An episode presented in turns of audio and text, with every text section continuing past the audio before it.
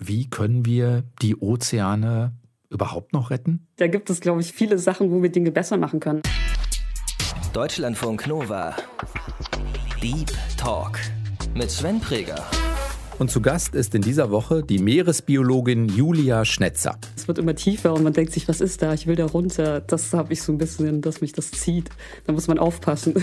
Tatsächlich gibt es Studien dazu, dass Menschen, die vor allem als Kinder den Film Der Weiße Hai gesehen haben, eine Angst entwickelt haben zu Haien und die eben auch sogar bis im Erwachsenenalter noch zu finden ist. Und man kann halt, was immer ganz bezaubernd ist, das Meeresleuchten sehen. Also wenn man dann die Taschenlampe ausstellt, sieht man plötzlich, dass es überall so ein bisschen glitzert und leuchtet. Und das hat was ganz äh, Zauberhaftes, also was ganz Magisches. Das Problem ist natürlich im Wasser, wir können da eben nicht durchgucken, es ist sehr tief, wir können da auch immer nur sehr kurze Zeit sein. Das heißt, man verpasst natürlich sehr viel, was da unten los ist. Wir dürfen halt das Meer nicht mehr als äh, gigantischen Mülleimer benutzen, wie wir das leider irgendwie schon seit sehr langer Zeit tun. Das Problem aber auch in der Tiefsee ist, dass das, was wir da kaputt machen, das ist dann weg. Also ich habe noch nie einen Ort unter Wasser gesehen, der so voll Leben ist. Also da ist alles voll mit Fischen, mit Schildkröten, mit Haien, mit Rochen. Also teilweise muss man sich die Dinger schon aus dem Gesicht schieben, damit man was sehen kann. Deutschlandfunk Nova. Julia, bist du sauer auf Steven Spielberg? ähm, Nein, ich bin nicht persönlich sauer auf Steven Spielberg, ähm, aber ich glaube, er hat da schon was angerichtet mit seinem Film Der Weiße Hai. Auf jeden Fall. Ist das was, was dir immer wieder auch begegnet, dieses Vorurteil jetzt speziell gegen weiße Haie oder gegen Haie generell? Äh, ja, also doch, das merkt man schon öfter von Leuten, dass sie Angst vor Haien haben. Also ich, ja, ich kenne auch eine Person, die wirklich gar nicht mehr im Meer schwimmen will.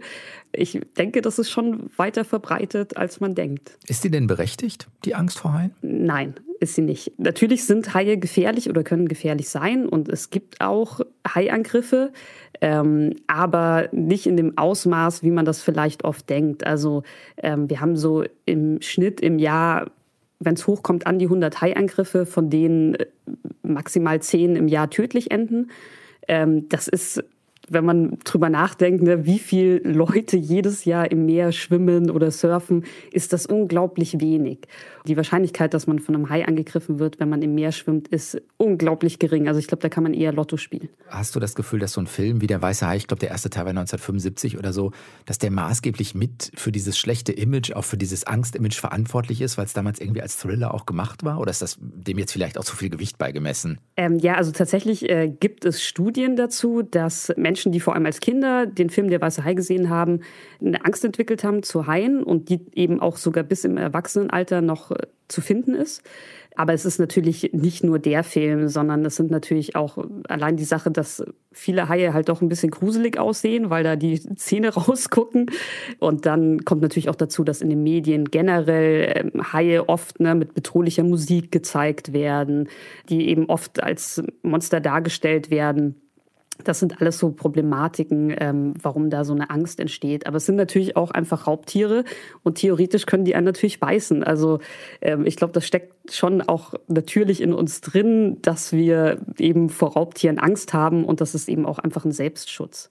Kannst du sagen, warum wir vielleicht nicht nur vorm Hai, sondern warum haben wir Angst vor dem Meer? Ich würde gar nicht unbedingt sagen, dass alle Menschen Angst vor dem Meer haben. Also ich glaube, dass für viele Menschen das Meer eigentlich eher mit Urlaub assoziiert wird und mit Entspannung.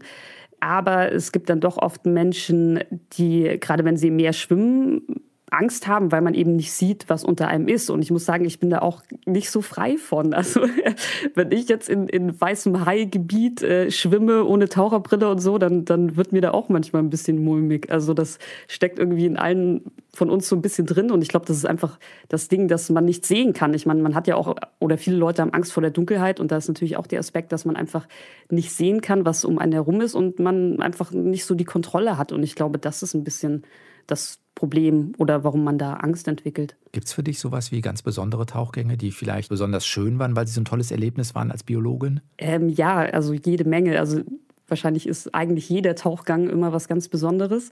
Aber auf jeden Fall, also ich, ich bin zum Beispiel großer Fan von Nachttauchgängen. Die sind auch immer ein bisschen. Sieht man noch nichts. ja, doch, man hat eine Taschenlampe dabei, aber man sieht nur das, äh, was in dem Lichtkegel ist. Dadurch sind die auch immer so ein bisschen unheimlich, weil man sieht ja nicht, was links und rechts von einem ist. aber man ist dann nochmal in einer ganz anderen Welt, weil man plötzlich Tiere sieht, die man sonst tagsüber nicht sieht. Äh, man sieht Fische, die schlafen. Ähm, alles ist so ein bisschen ruhiger auf der einen Seite, auf der anderen Seite ist aber auch mehr los. Und man kann halt, was immer ganz bezaubernd ist, das Meeresleuchten sehen. Also wenn man dann die Taschenlampe ausstellt, äh, sieht man plötzlich, dass es überall so ein bisschen glitzert und leuchtet. Und das hat was ganz äh, Zauberhaftes, also was ganz Magisches. Weil da kleine Wesen drin sind, die fluoreszieren oder warum, warum glitzert und leuchtet es? Ähm, nee, das sind kleine Wesen, die äh, selber Licht erzeugen. Das nennt sich dann Biolumineszenz. Ähm, fluoreszieren ist wieder was anderes. Braucht man Licht, ne? Genau, das, das ist der Unterschied. Genau, aber das ist eben auch eine ganz besondere Art des Nachttauchgangs. Äh, fluoreszierende, also Fluortauchgänge.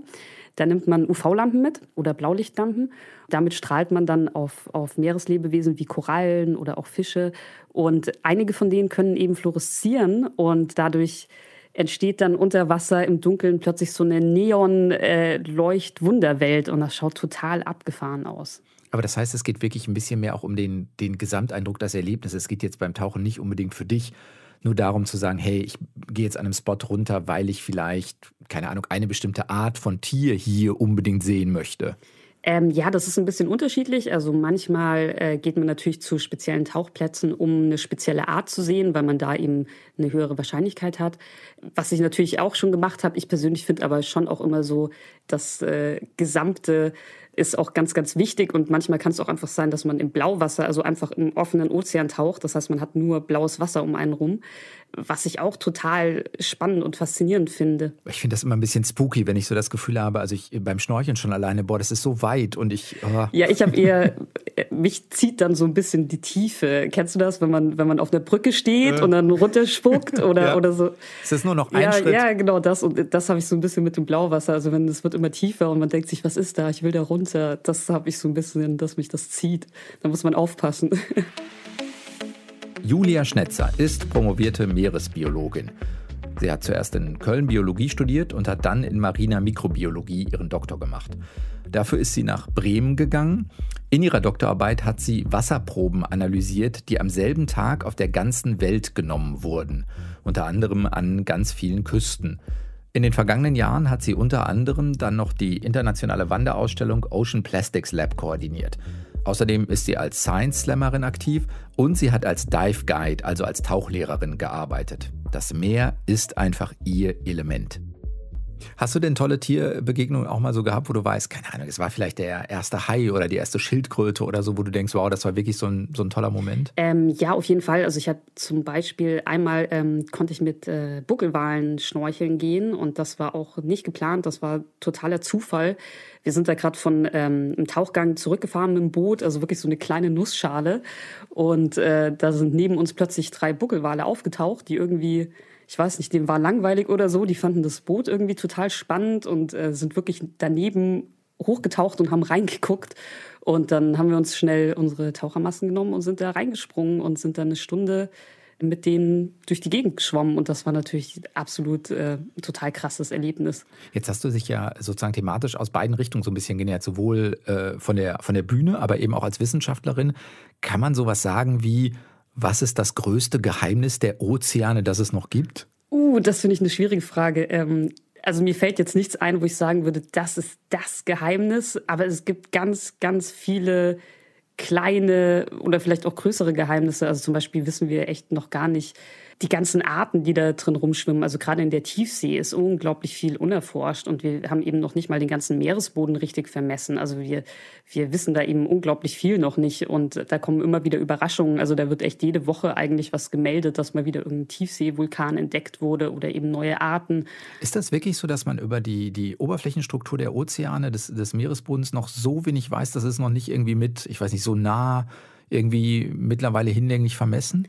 Nee, das ist tatsächlich so, dass das immer noch nicht vollständig vermessen ist. Also deswegen ist jetzt eben auch von diesem Projekt Seabed 2030 das Ziel, den Meeresboden richtig zu vermessen bis 2030 und dann eine Karte zu erstellen, die dann eben auch frei zugänglich für alle Leute ist.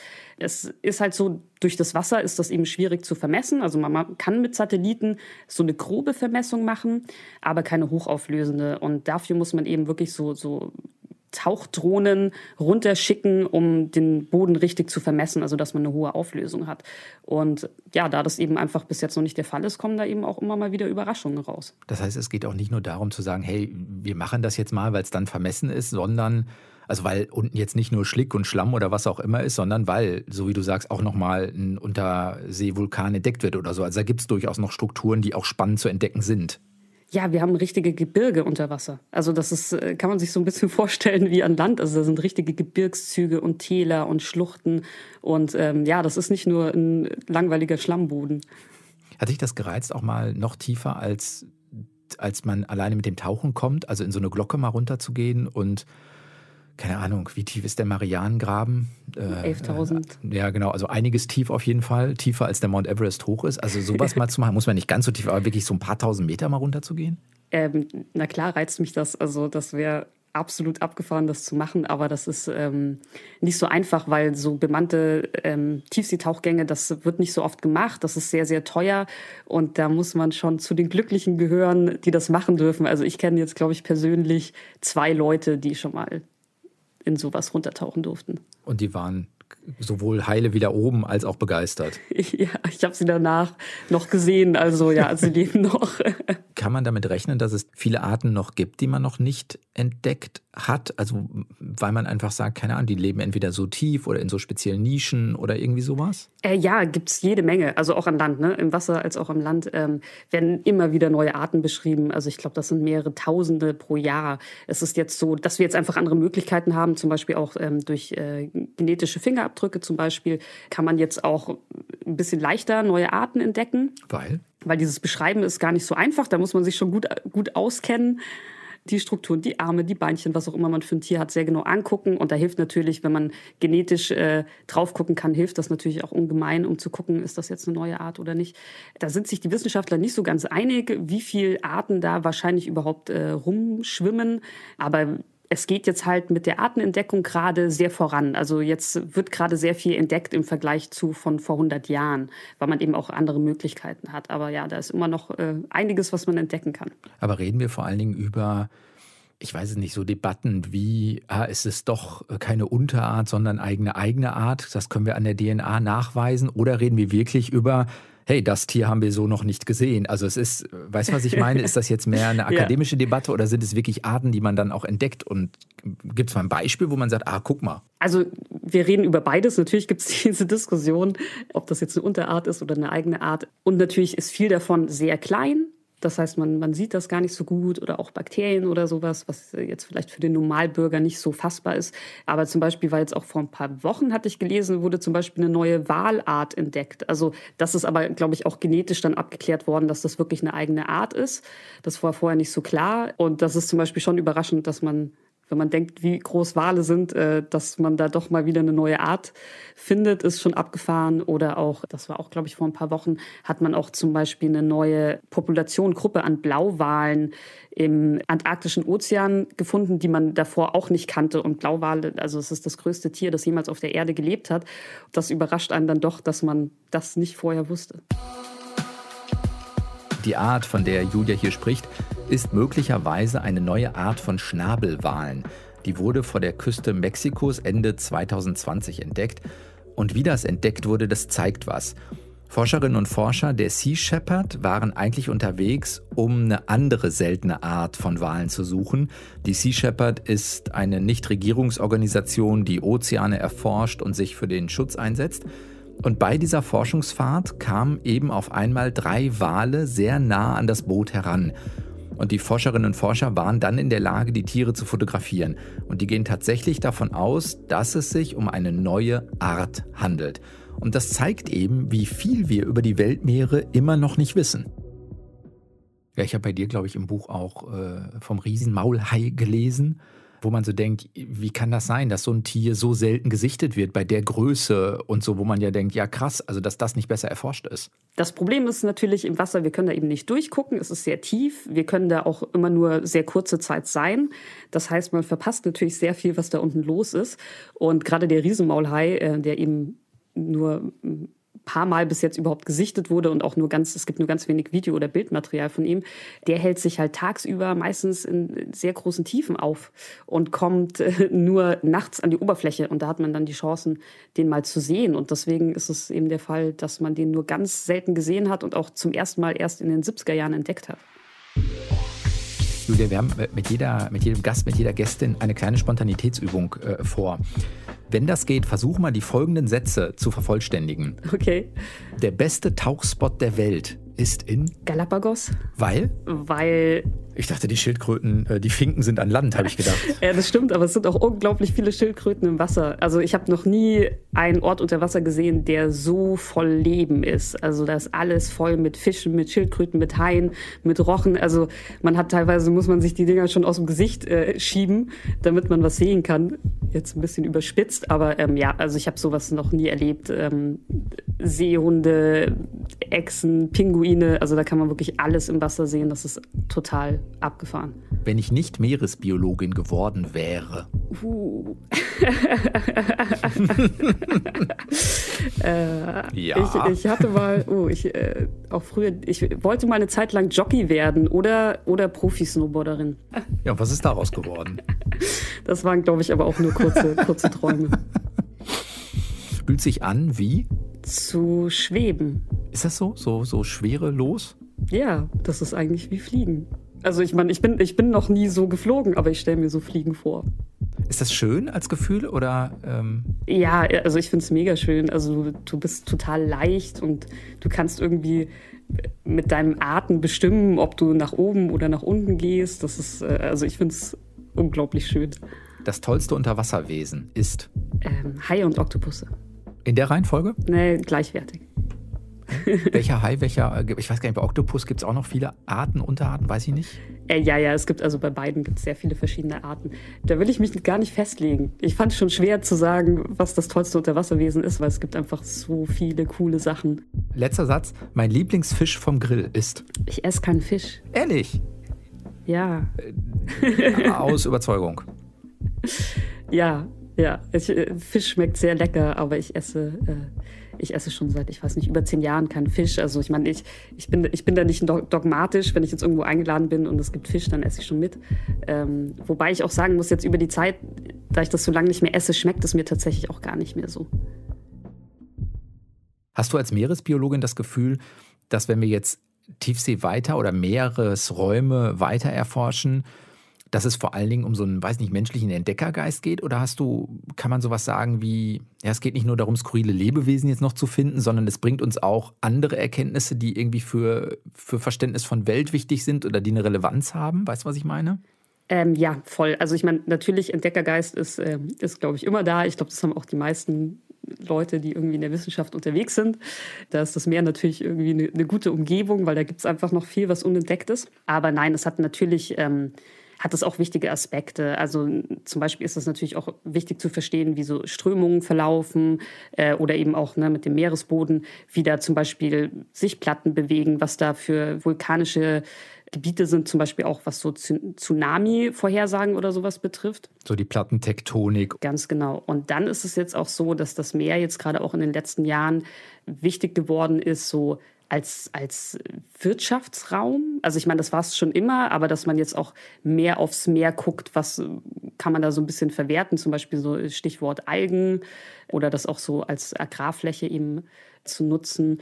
Und äh, dann ist auch ein Fokus mittlerweile auf dem Meer aus medizinischer und biotechnologischer Sicht. Also was sind da für Lebewesen, die irgendwelche Enzyme oder Proteine haben, die bioaktive Stoffe sein könnten, die zum Beispiel genutzt werden können in der Medizin. Ne? Also gerade äh, mit Antibiotika, da guckt man jetzt zum Beispiel auch genau mehr. Sind da vielleicht eben irgendwie antibakterielle Stoffe, die wir nutzen können? Ist da eine Sorge von dir dahinter vielleicht auch, dass wir ich weiß nicht, einen ähnlichen Fehler, sage ich jetzt einfach mal so, machen wie mit anderen Ökosystemen? Also Stichwort, beuten wir dann vielleicht zu schnell zu sehr aus?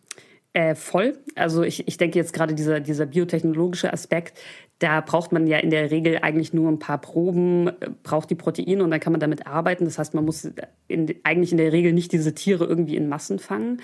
Aber natürlich ein ganz großes Thema heutzutage ist natürlich auch der Tiefseebergbau. Erklär mal kurz. Der momentan noch nicht betrieben wird, aber wer weiß, wie lange es noch dauert. Da geht es eben darum, dass in der Tiefsee haben wir halt äh, Rohstoffe versteckt. Also gerade Rohstoffe, die jetzt wichtig werden für Batterien, also sowas wie Kobalt, Nickel und Lithium. Und äh, genau, die sind da unten eben vorhanden. Und die Technologie hat sich halt mittlerweile so entwickelt, dass äh, man sich eben vorstellen kann, in der Tiefsee diese äh, Rohstoffe abzubauen. Und das ist halt ein Problem, weil wir eben die Tiefsee eigentlich noch gar nicht richtig erforscht haben. Das heißt, wir können gar nicht absehen, was es für die Ökosysteme an den jeweiligen Orten bedeutet. Exakt das. Und wir können auch gar nicht absehen, was das dann auch für Konsequenzen im wei weiteren Sinne hat, weil wir gar nicht wissen, wie im Meer ist alles verbunden. Ne? Ich meine, ähm, mit dem Wasser, alles ist irgendwie zugänglich, alles ist miteinander verbunden. Die Tiere dort reisen tausende Kilometern zu Orten, um zum Beispiel abzuleichen oder ihre Kinder zu kriegen.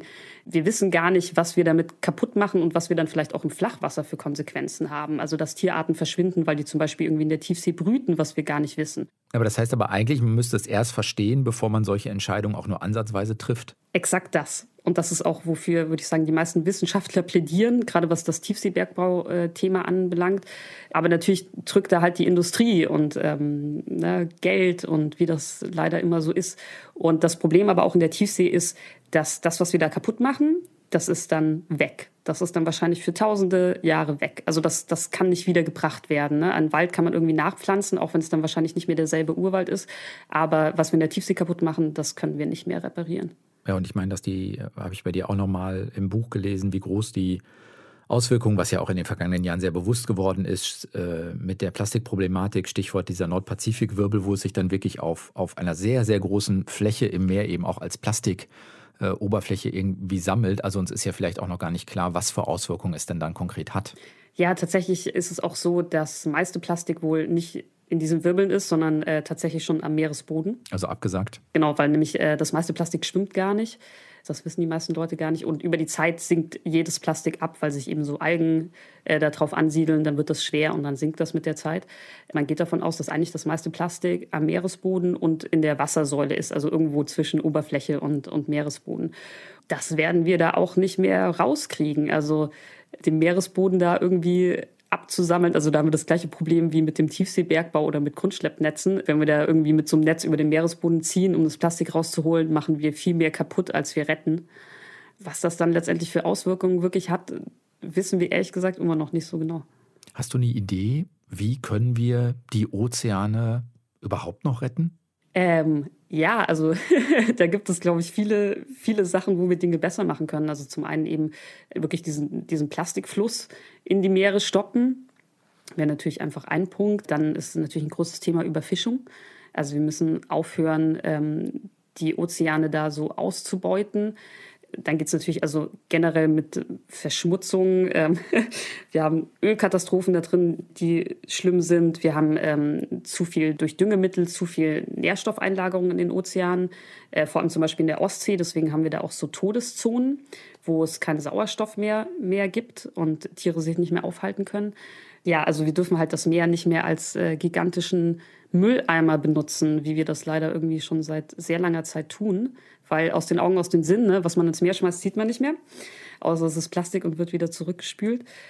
Wir müssen es einfach mehr schützen und wenn wir es schützen, müssen wir das auch richtig tun und nicht einfach nur ein Schutzgebiet ausrufen und uns dann quasi nicht mehr drum kümmern, sondern das muss aktiv geschützt werden. Das heißt, da müssen Leute auch wirklich darauf aufpassen, dass da Regularien eingehalten werden. Das heißt auch so diese Erkenntnis, die man ja ähm, vom Land auch kennt, dass es sowas wie einen in Ruhe lassen, einen Urzustand nicht gibt. Also auch solche Systeme müssen gemanagt werden. Ja, ganz genau. Und das Problem ist auch, dass oft die Gebiete, die ausgeschrieben werden, nicht unbedingt reichen. Also zum Beispiel, wenn, wenn du jetzt ähm, da hatte ich neulich auch ein schönes Bild gesehen, so um die Galapagos-Inseln. Das ist auch alles ein geschütztes Gebiet, wo man eigentlich nicht fischen darf oder nur lokale Fischer äh, in, quasi in kleinen Mengen was rausnehmen dürfen.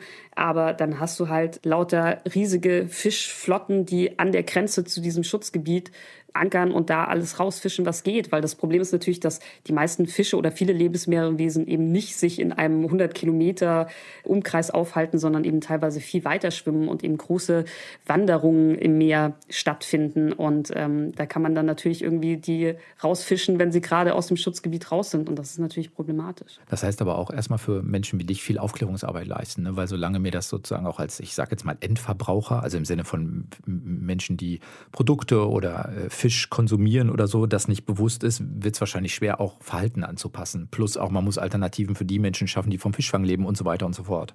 Ja, genau, das ist natürlich äh, eine, eine lange Kette, auf jeden Fall. Ich persönlich glaube aber auch, dass da der einzelne Verbraucher, also ich, ich würde nicht immer nur die Verbraucher an die Pflicht nehmen, sondern der Punkt ist, wir brauchen da äh, politisch Regelungen und Gesetze.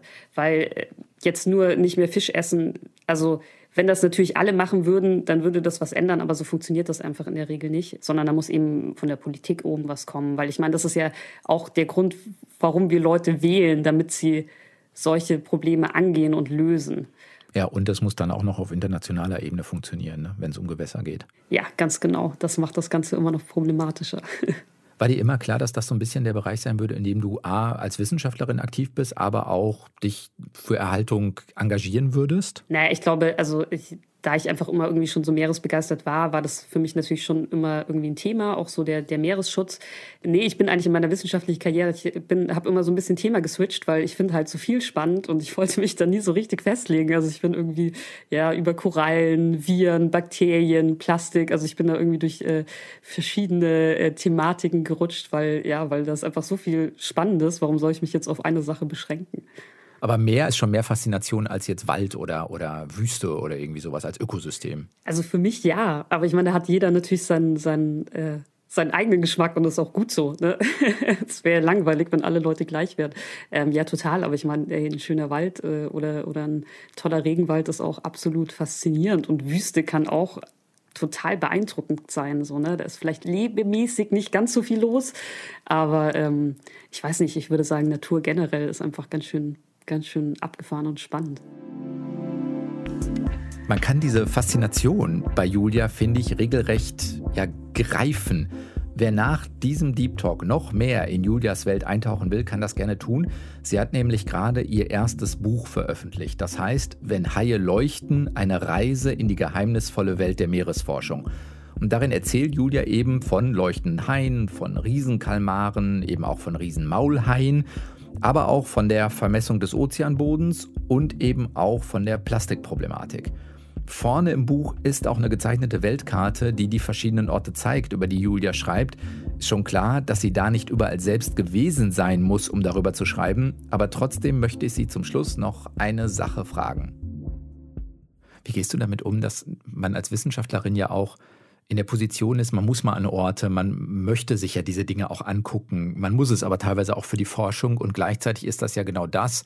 Man reist dadurch, es hat auch einen Impact auf das Ökosystem, also man schadet dem Ökosystem ja auch ein bisschen. Wie gehst du für dich da auf einer persönlichen Ebene mit um? Ja, also ähm, ich versuche oder habe auch versucht, ähm, also Reisen auch wirklich so zu machen, dass äh, sie effektiv sind und äh, auch Reisen zu vermeiden, die in meinen Augen nicht unbedingt notwendig sind oder wo man eben auch sagen kann, ey, wir können auch einen Videocall machen.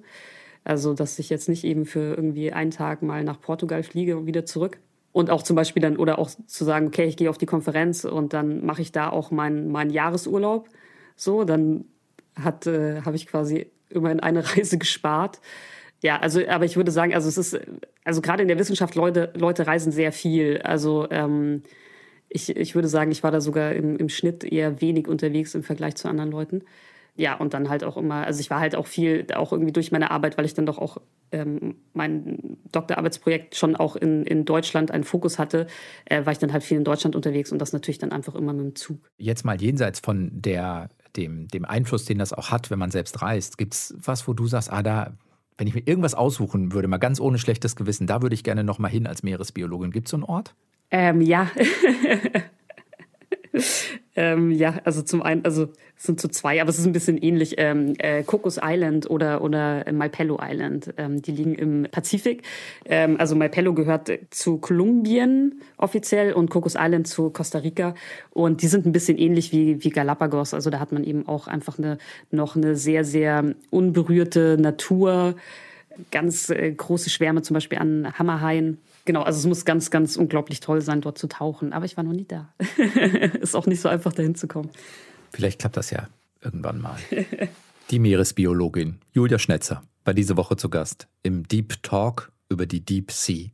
Ich bin Sven Preger und wünsche euch noch eine gute Woche. Macht's gut. Bis dann. Ciao. Deutschlandfunk Nova. Deep Talk.